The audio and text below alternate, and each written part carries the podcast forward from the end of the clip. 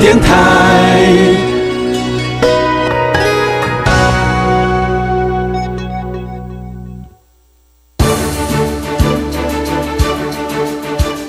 教育电台全国网收听频率：台北、桃园及高屏地区一零一点七，基隆一零零点一，宜兰、彰化、台中、云林一零三点五，新竹、苗栗一零三点九，南投九八点一，嘉义、台南一零七点七，恒春九九点三，花莲一零三点七，玉里一零零点三，台东一零二点九，澎湖九九点一，金门八八点九，马祖九一点五。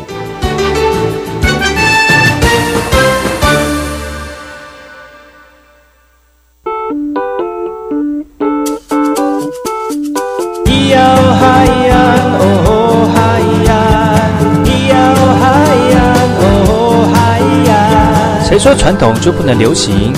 唱古调也可以很嘻哈。我们来听听部落的声音，接收最新的部落脉动、原住民的讯息、新闻以及最新的流行脉动，只有在把右的后山部落克。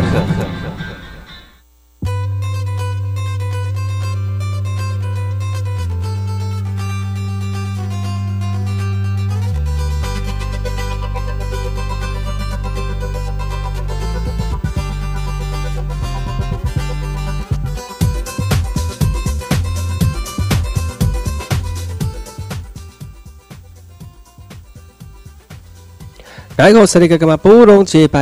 家好，我是百佑，欢迎各位主任朋友再次回到每个礼拜六跟礼拜日的早上十点到十一点，教育广播电台花莲分台 FM 一零三点七，百佑主持的后山部落客。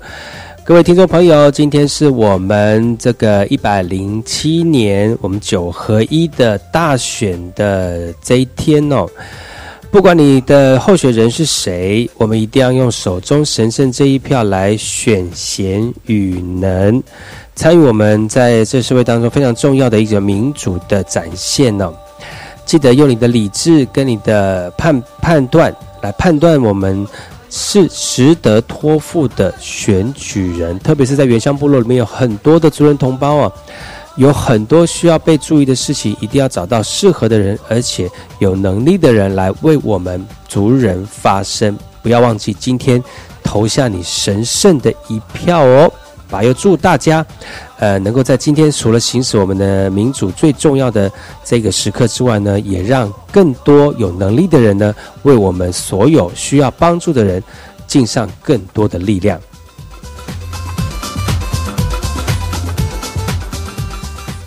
我们先来听听本周的原住民新闻。部落新鲜事。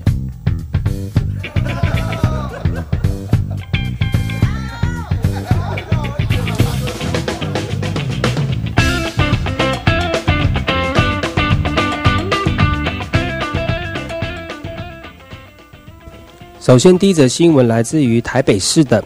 从明年一月一号开始呢，我们的基本工资将会从两万两千元调升到两万三千一百元，健保也会修正投保的分级表，预计将会有三百一十七万人的费用每年增加四到五十七块钱，有十二万人的健保费用呢，每个月会减少十三块。健保署说了，呃，这次的健保投保金额的下限呢，会从现在的两万两千元提高到两万三千一百元，所以呢，现在投保的金额将会从两万两千元到两万两千八百元的民众们，基本工资提升之后，保费每个月会增加四到十五块，所以调整后的新的政策呢，可以增加二十六亿的健保收入。那很多人就会关心健保的费率明年是否会调涨哦？那健保署就说了，现在的健保到明年底呢，还可以维持三点十五个月的安全标准金，所以在现在的这个财务状况非常的稳健之下，还是会维持现在的健保费率。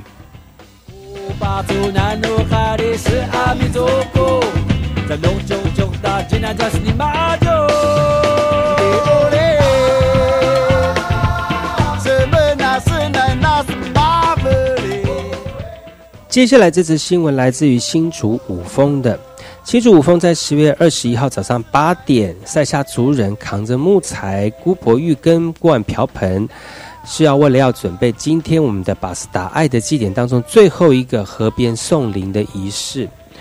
经过了两年之后呢，塞夏族人再次回到上平溪中上游地带，也就是塞夏族人口所相传的当年达爱曾经居住过的山谷河谷的对岸呢。每一个姓氏，他们就会在活动当中群聚而坐，然后开始烹煮食物。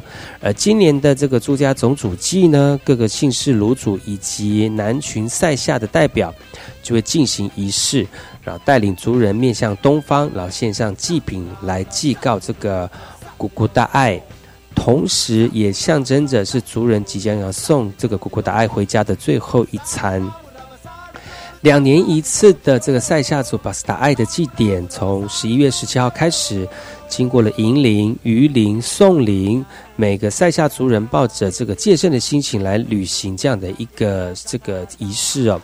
而在今年活动落幕之前，族人除了欢乐的在河边跟这个祖灵共餐之外呢，也跟姓氏这个族呃族群一起同乐，也展现出要把这个古古达爱送回家的依依不舍。这个活动当中，虽然在活动里面非常的平静祥和，但是呢，希望大家也能够在这个仪式当中，除了得到传统文化当中心灵的滋养之外。也希望大家能够收起这个祭典的心，回到正常的生活。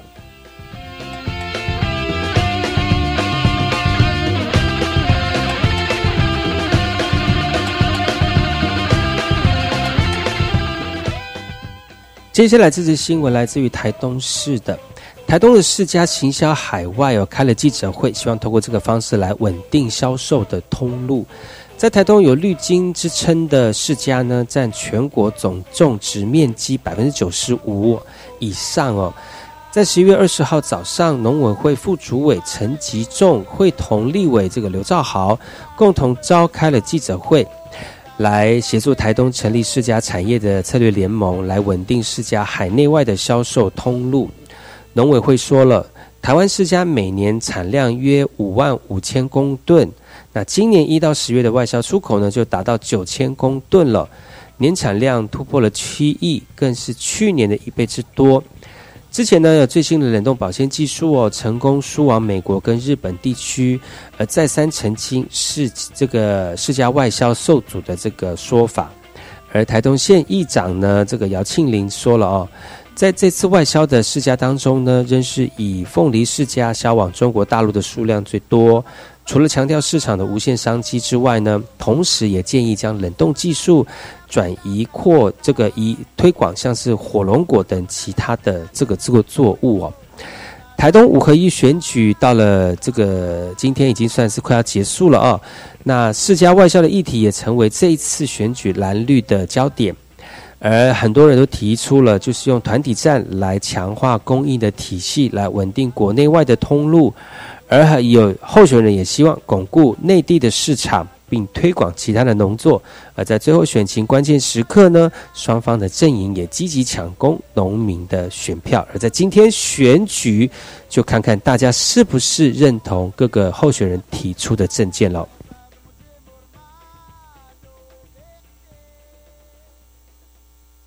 听完新闻，听歌喽。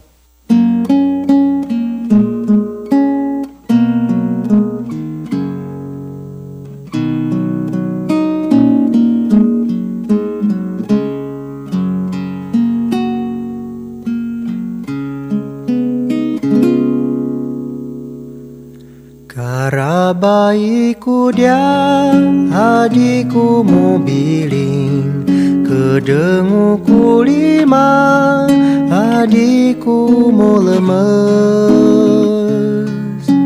Kilengau tanu senai sadekuku Kaduyu isanini lama naiku Kamawan bulan salau bulai Kana wari-wari senanauku.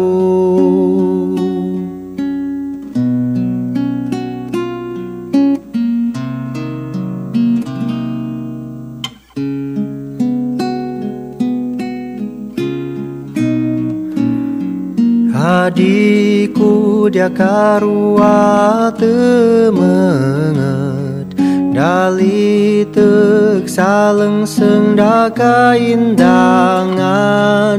Marang ku kita laman kandung Maka serku wangan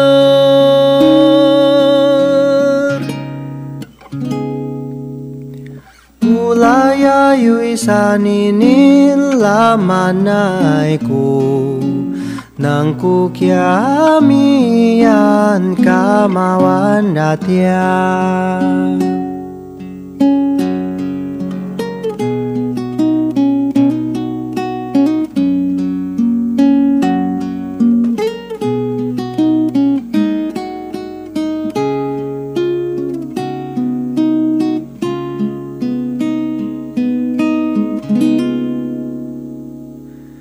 Kara bayiku dia adikku mobiling Kedenguku lima adikku mu lemes Kilengau tanu senai sadeku Kadu yu isa ninin lama naiku. Kamawanda bulan salau bulai. Kana wari-wari senanauku. Adikku dia karua temenget. Dali tek saleng sendaka indangan. Maranger ku kalaman kanu Makesir kuanger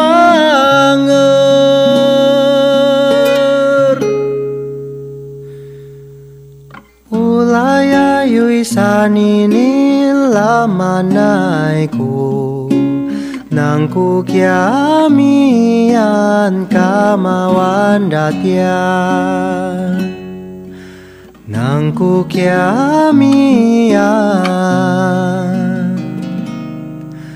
かまわんだてや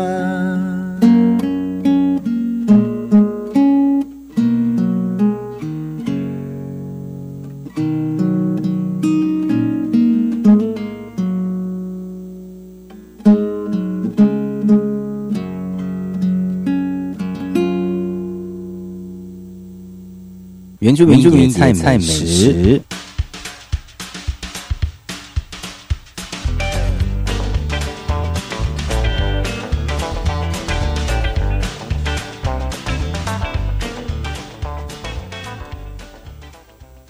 今天的原住民野菜美食要跟大家介绍的是梨瓜。梨瓜呢，就是这个龙须菜的果实哦，阿美族名叫做补益。梨瓜据说是在日据时代从日本引进的，而且夏天是盛产期，通常每两年就会要重新再种一次。那种植一般利用果实，它在冬天开花结果，春天的果实成熟之后呢，就可以采下来来栽植了。大约种了一个半月以后呢，就可以摘它的这个金蔓来吃。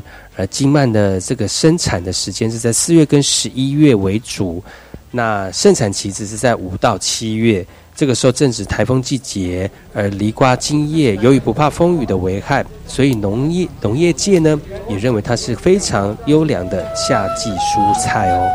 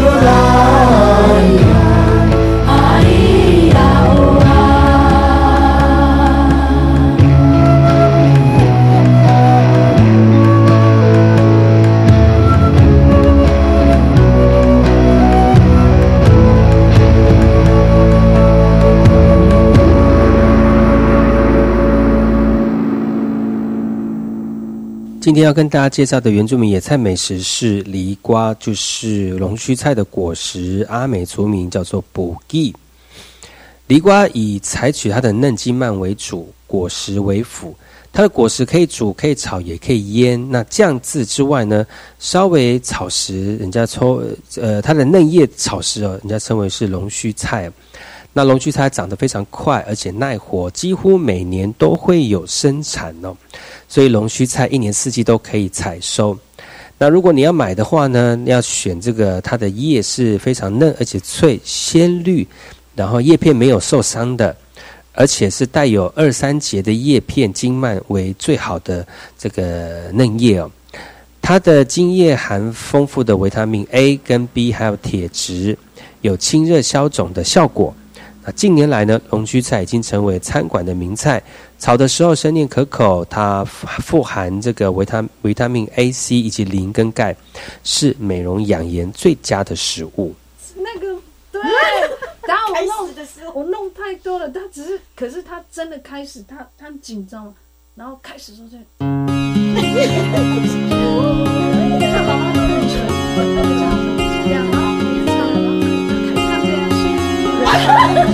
是有第三次讲说什么？阿拉木，阿拉。木，最美的这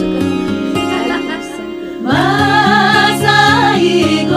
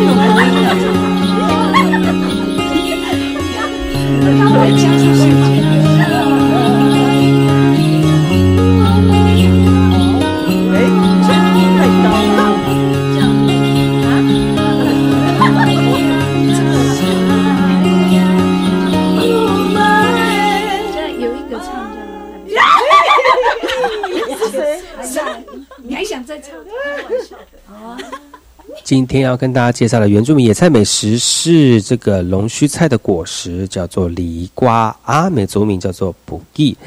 那梨瓜也有人称为是佛手瓜、万年瓜，哈。那它最主要生长的环境是在台湾的中南部、东部的平原跟低海拔的山野。那现在已经有大量的栽种了啊、那这个这个龙须菜呢，是它的嫩叶，那嫩叶吃起来非常的好吃，而且如果它在烹煮的时候，大会快炒，炒一些像是牛肉啦、羊肉啦，或者是炒大蒜呐、也可以加上这个香菇、木耳等等的这个菌类哈。那煮的时间不用太久，油量也不用太多，起锅前调味，就可以保持鲜绿嫩脆的口感。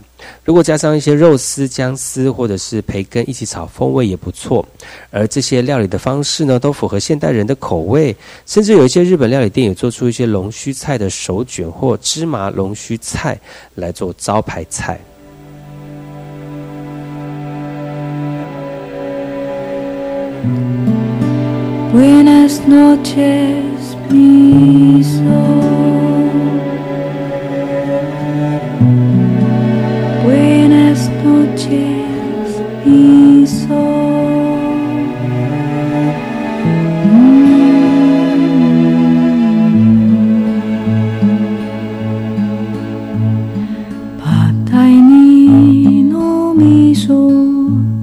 无方西塞阿拉泰，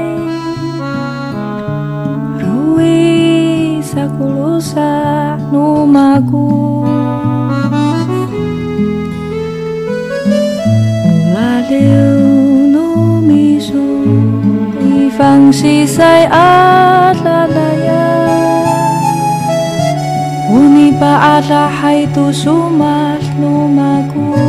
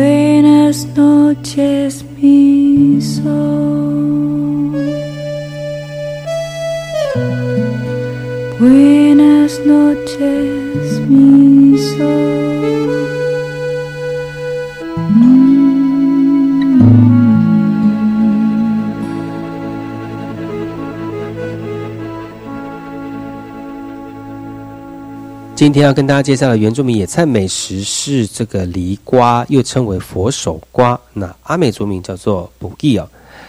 以前呢，人家对于梨瓜很熟悉，但现代人呢却很少见到这个梨瓜哦。那虽然梨瓜像是瓜，但是内部其它的构造不跟瓜类不太像。通常一个梨瓜里头只有一个种子，那种子非常的大，但种皮柔弱，所以当落果的外皮跟果肉呢相继腐败的时候，它的新苗就会从上面直接长出来了。那一颗果实只能长一颗幼苗，长成的这个植株呢，却有许多年的寿命，每年都会结果，年年繁衍新株哦。时间在不经意的空间，甚至无声无息、不曾留恋的走过。谁忘了带来问候？是谁又在不值得的蹉跎？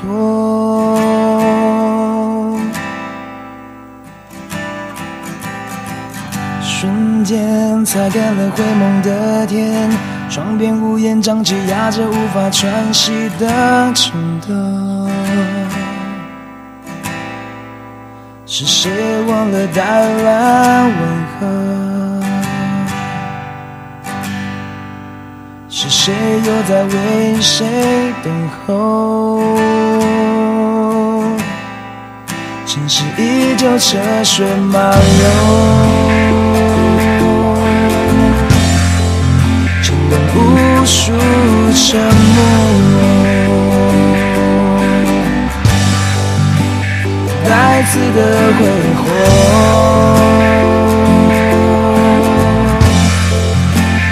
别说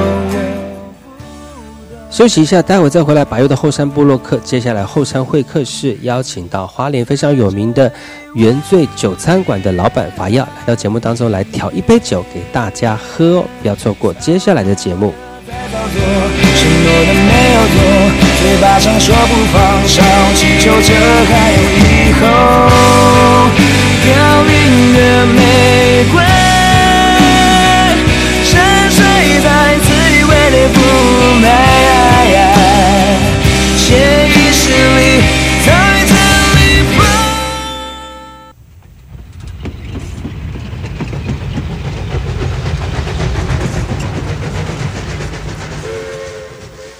我知道有一段比永康到保安更迷人的火车路线。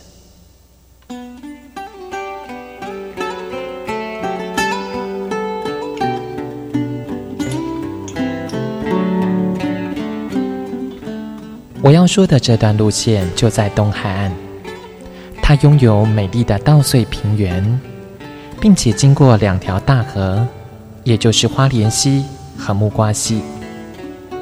它的名字更是绝佳的祝贺和问候，可能在整个台湾很难找到比它更幸福的祝贺的话了。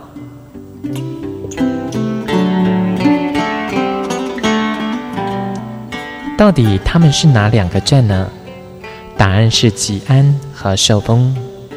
吉安寿丰这四个字，怎么样的连结或拆开，横来竖去都是福气满堂的好字。教育电台花莲台，祝你吉安寿丰。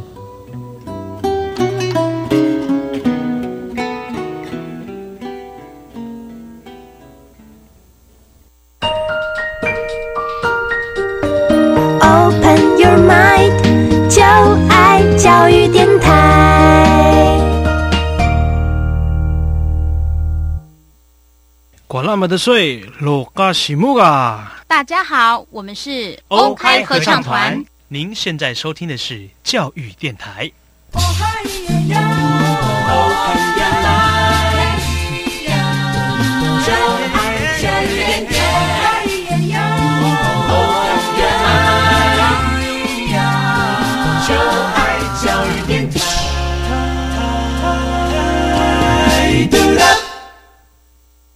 我听，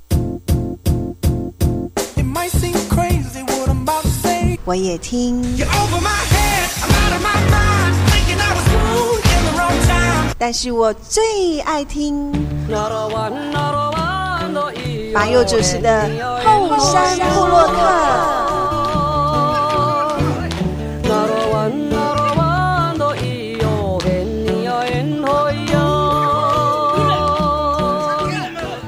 部落部落会客室。室。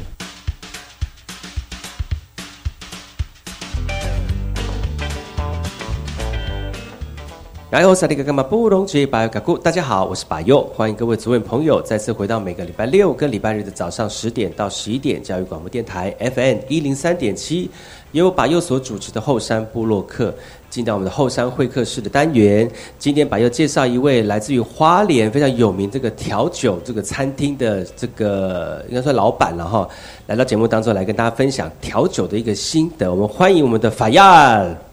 各位观众朋友，大家好，我是法亚。是法亚，其实我们都知道哈，花莲有一个非常有名的一个原住民调酒的餐厅，要叫酒餐馆，对不对？对。呃，我们知道你的这个故事啊，非常的有趣，因为你们从之前是从那个路边摊开始摆起嘛，对。现在慢慢摆摆到自己摆到自己有一个店面哈，你要不要跟大家分享一下这样的故事的历程？其实我们那时候。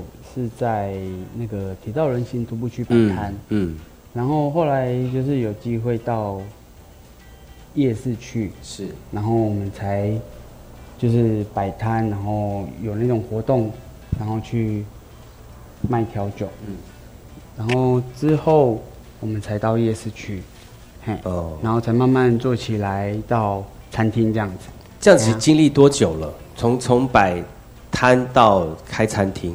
我们从路边摊是一百零三年。哦，嗯，那这样子这样也是四年了然后十个月后到夜市，嗯，然后再接下来夜市就三年，嗯。嗯嗯，然后就到今年这样。哦，哇，这个为什么想要卖调酒啊？因为你们很多人青年创业都会选择比较大家比较有熟悉的一些方式，比如说开小吃啦，嗯，或者是什么开像什么手机店很有名，或开咖啡店啊，因为很多可以模仿的哦。嗯，那为什么你们想要开类似像这种调酒的店，而且跟调酒跟原住民有很大的相关联吗？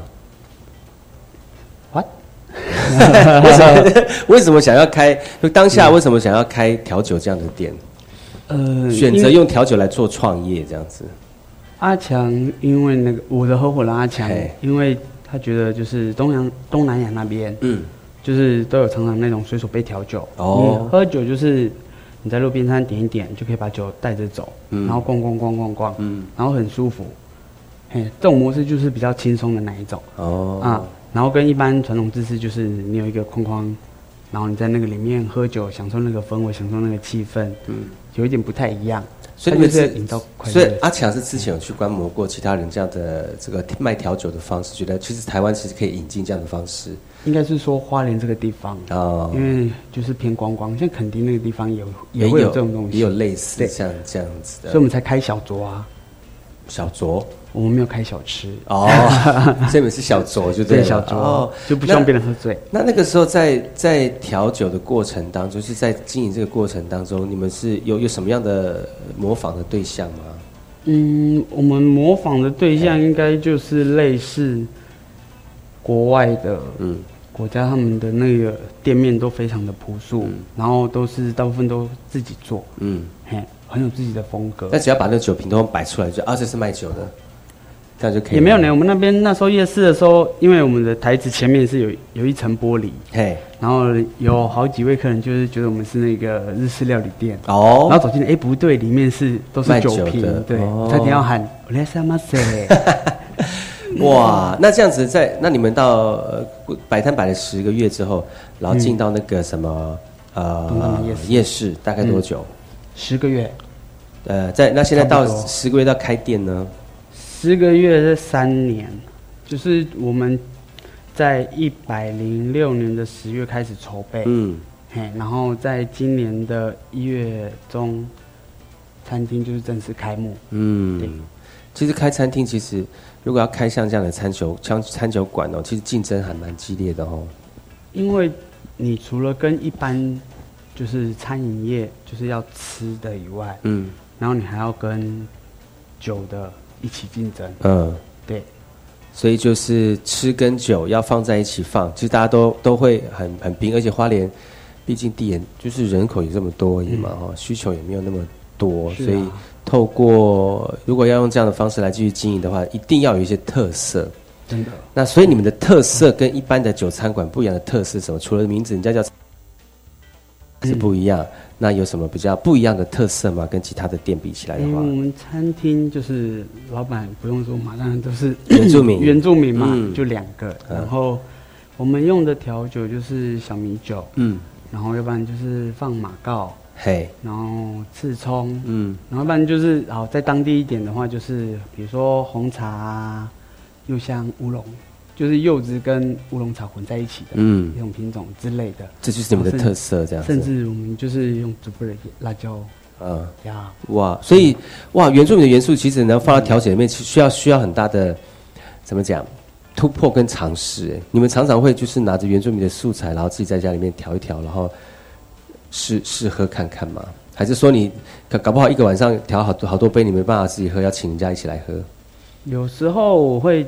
找朋友来啦，嗯，然后就说：“哎，帮我试一下。”嗯，然后后面就会喝。那我有时候一次做了好几杯，就是我要我要四条的，然后就找了几个朋友来，他们可以帮忙喝完。嗯，啊，当然我也要先喝，我觉得不错才会。给他们喝哇！如果大家听众朋友想要呃试喝酒的话，一定要跟我们的大家当好朋友。对，因为他如果要试新酒的话，他一定会邀请大家来吃品酒大会。这边是打马赛克吗？其实喝酒对很多原住民来讲哈，很多人都觉得喝酒是一种原住民的刻板印象啊。其实我们在原住民的传统生活当中，酒是不可或缺的一种祭祀用品。为什么叫祭祀用品？因为其实祭祀是敬天谢神的一个很重要的工具哈。比如说你要跟上跟跟呃祖灵连结的时候，你要喝一点酒，然后你才会有那个那个跟祖灵连结的一种一种能力哈。那以前的酒呢，原住民的酒啊，其实很难很难去获得，是因为。那个时候不像现在有公卖局啊，或者是专门酿酒的一些公司哦，都要透过老人家或耆老，他们透过呃呃这个最最单纯、最淳朴的酿酒的方式来制造酒，所以酒是非常难得，而且难能可贵。如果要喝的话，一定要在重要的时间来喝哈。那所以很多人会说啊，我们原住民真的很爱喝酒，其实不是，我们是把酒当做是一种呃非常神圣的一个器物哈。那只是因为这几年来呢，嗯。呃，这个公卖局啊，还有烟酒的这个销售非常的发达啊，所以呃，老呃，我们我们这这诶这一段的历史就有很多的历那个是社会背景了哈，我们就不用多谈。但是现在有新的年轻人，对于自己品酒这个部分也有很很大的改变。像我们今天介绍的是原那个原醉餐酒餐馆的老板法亚哈，他透过原住民的一些。啊，非常特色的一些食材哈，变成是酒的一个一个基本的这个调味跟呃芳香料呃香料的部分。再醒了片刻美好时光，孩子的眼光，悄悄地爬去面包树上，慢慢地摘下。妈妈把回忆熬成汤，让想家的人尝一尝，在远走他乡的路上。海呀，海洋，还有咿耶哟呀。谁家的花开了，鸟儿在树上唱歌。海洋，海洋，还有咿耶哟呀。呼，唱着。海洋，海洋，还有咿耶哟呀。谁家的花开了，少年却不在家了。海洋，海洋，还有咿耶哟呀，呼呼，歌唱，唤醒了片刻美好时光，清冷的泪光。悄悄地照亮我的心上，慢慢地低下，沾湿了回忆的行囊，让想家的人回头望，在远走他乡的路上。海洋，海洋，还也优雅。谁家的花开了，鸟儿在树上唱歌。哎呀哎呀哎呀，也优雅。呼，唱着。哎呀哎呀哎呀，也优雅。谁家的花开了，少年却不在家了。嗨呀嗨呀嗨哟耶哟呀，呼呼，思念像这莫名的想，谁能告诉我，从哪飘散？在远方有你陪身旁。嗨呀嗨呀嗨哟耶哟呀，谁家的花开了，少年却不在家了。嗨呀嗨哟耶哟，又有谁在唱歌？又有谁在思念着？嗨呀嗨呀，家的花都开了，少年却不在家了。哎呀哎呀嗨哟耶哟呀，呼呼，歌唱唤醒了片刻美好时光，清冷的泪光。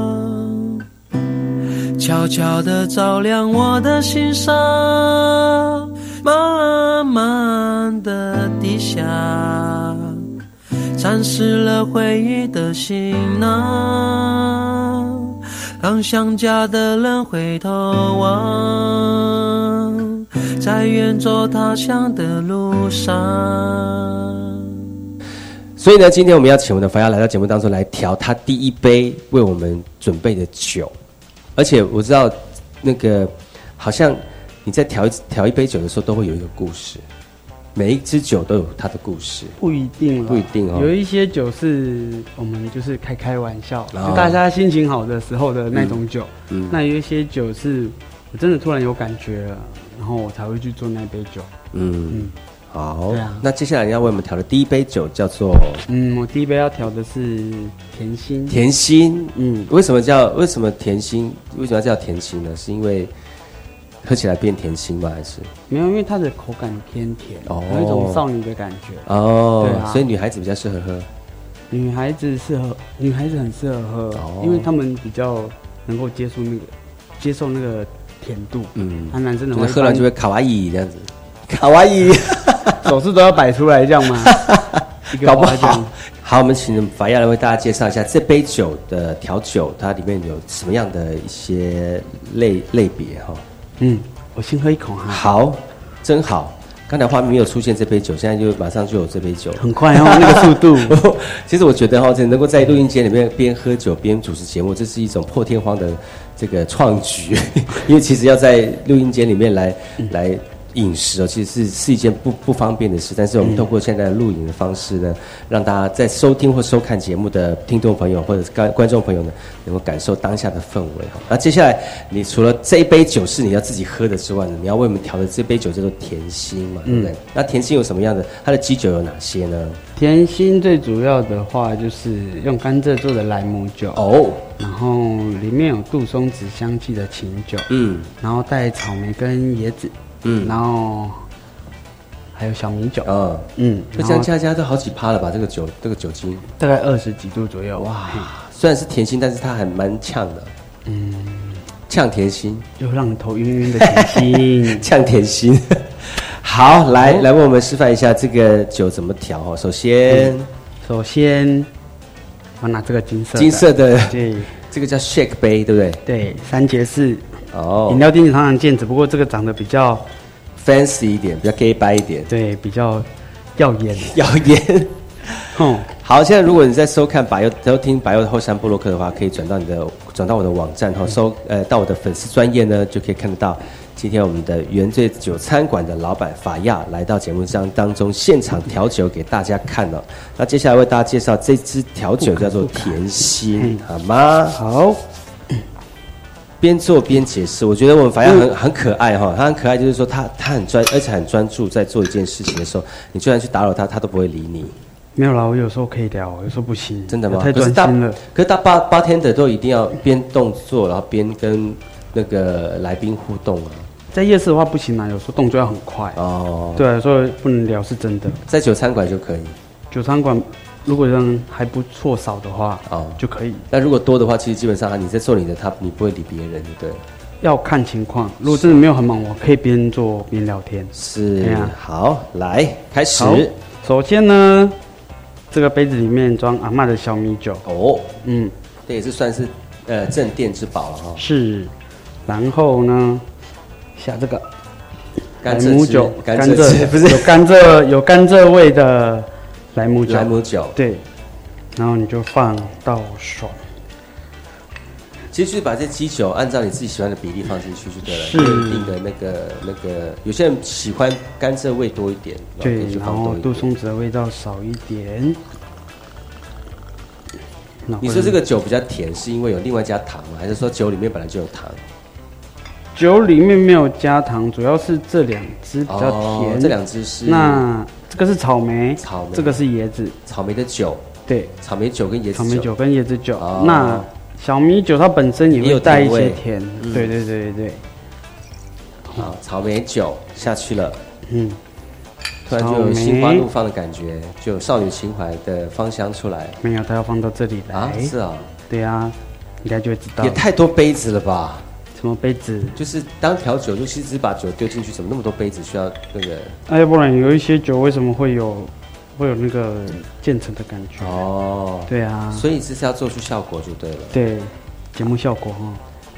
这杯就是甜心对，然后还要放一点柠檬，柠檬汁，柠檬汁。